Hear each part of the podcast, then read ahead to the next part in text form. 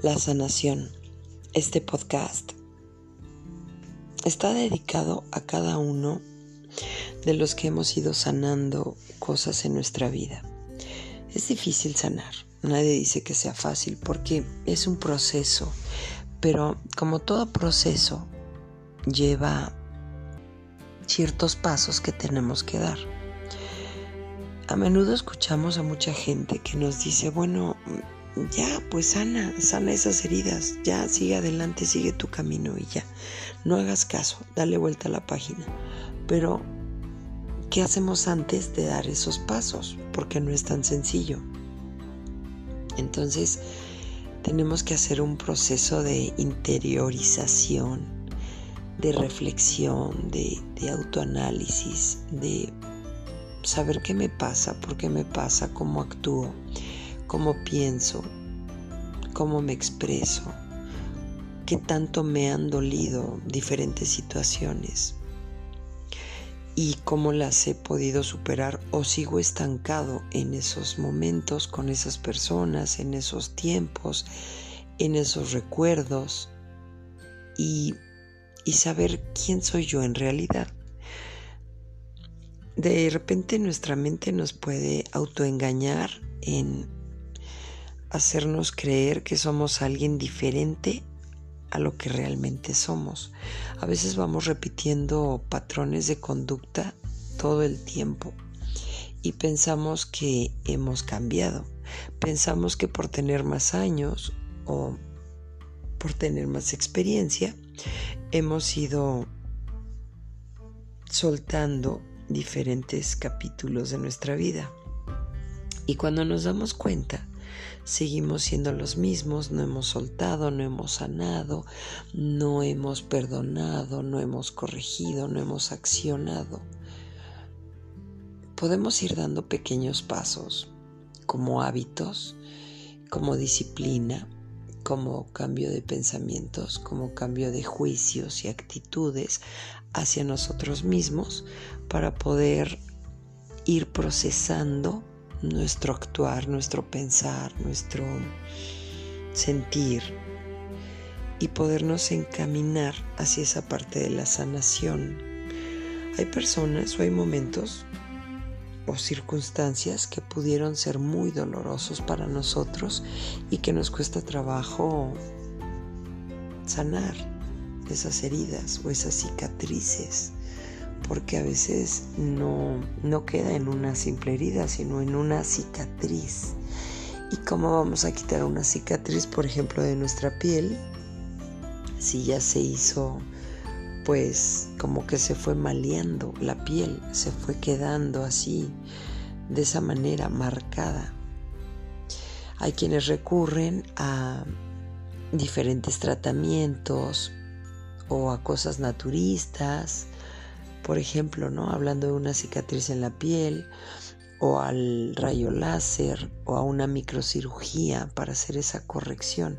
Pero todo esto implica dolor, implica tiempo, implica dinero y esfuerzo. Y además de que tenemos eh, que tener paciencia para ir viendo cómo esa cicatriz se va aminorando. Bueno, pues así como pasa en la piel, imagínense el proceso en la parte espiritual puede ser tan largo, tan lento, tan doloroso, tan superfluo o tan intenso como tú lo quieras. Pero si no entramos de lleno en eso que nos duele, en eso que debemos de, de ir minimizando, de ir analizando, si no vamos quitando todas esas capas que hemos puesto encima, o muros, o, o candados, o o tratar de tener esas situaciones en el abandono, si no entramos de lleno y enfrentamos esa parte que nos duele, va a ser muy difícil que vayamos sanando. Al ser humano no le gusta entrar en, en eso que tanto le dolió o que a lo mejor aún le sigue doliendo, porque es difícil encarar todo esto. Es de valientes hacerlo. Pero Así como tenemos muchas capacidades para muchísimas cosas, también lo tenemos para enfrentar el propio dolor. ¿No es agradable? No lo es. no lo es, porque la mayoría de los seres humanos preferimos vivir en situaciones de alegría, de contentamiento, de aceptación, de plenitud, de desarrollo, de bonanza, de prosperidad. A nadie le gusta ir hacia el dolor porque pues es un sentimiento que nos puede dejar atrapados es un sentimiento que pues no es grato sentirlo.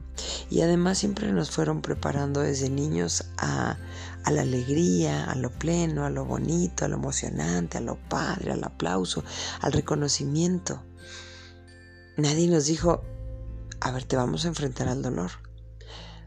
Te vamos a hacer sufrir, te vamos a, marcar de esta manera para que puedas salir adelante.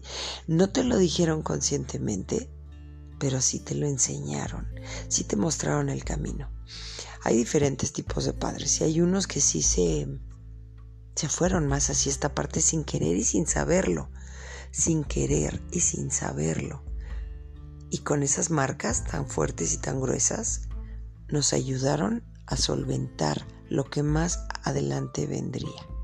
De momento lo tomamos a mal, de momento fue así como, ay, qué mala onda, no me quieren, son indiferentes, no les importo. Pero a la larga, si es que has ido superando tus procesos y los has ido entendiendo, te darás cuenta cómo te estuvieron preparando a lo largo de tu vida con todo este tipo de pensamientos y de sentimientos para que pudieras trascender. Dicen que cada uno de nosotros venimos a este mundo con una misión diferente. Y si nos enfrascamos en que mm, no tuvimos la familia correcta o la familia que queríamos o el amor que necesitábamos, pues sí, obviamente ahí nos vamos a quedar estancados. Pero si llega el momento en que trasciendes todo esto de dolor, toda esta incomprensión, todas estas situaciones que se salieron de tus manos, se salieron de tu control, te darás cuenta cómo si has podido trascender y si has podido ir sanando. Hay cosas que te van cayendo poco a poco. Y hay personas que jamás van a entender estos procesos. ¿Por qué? Porque no se quieren abrir, porque no quieren cambiar, porque no tienen esa visión, porque no se han puesto a investigar más, porque les conviene más quedarse con esa forma de vida y de pensar y de actuar y lo único que hacen es esperar a que llegue su muerte. Y así se la llevan. Es una parte cómoda de no querer brincar, de no querer fluir, soltar, ir hacia adelante. Es mejor, piensan, quedarse así, porque pues así es su capacidad, así es su mentalidad, así quieren estar. No se atreven a dar ese salto de fe ese salto hacia la libertad, hacia la propia plenitud. Prefieren quedarse ahí. Y no está mal, no es cuestionable, es vida personal de cada quien y es una misión independiente a la tuya. Pero lo importante es que tú te atiendas a ti, que tú sepas quién eres y hacia dónde vas y qué puedes realizar. No que realizar a nosotros, sino tú que puedes realizar. Hay gente que es inspiracional para los demás hay gente que es un mal ejemplo para los demás. Hay gente que puede ser X. Hay gente que puede ser muy contundente, que su ejemplo de vida sea muy tenaz, sea muy persistente, sea suspicaz. Y hay quienes pasan desapercibidos. Entonces, la misión de cada uno de nosotros es independiente el uno del otro, pero todos nos vamos complementando.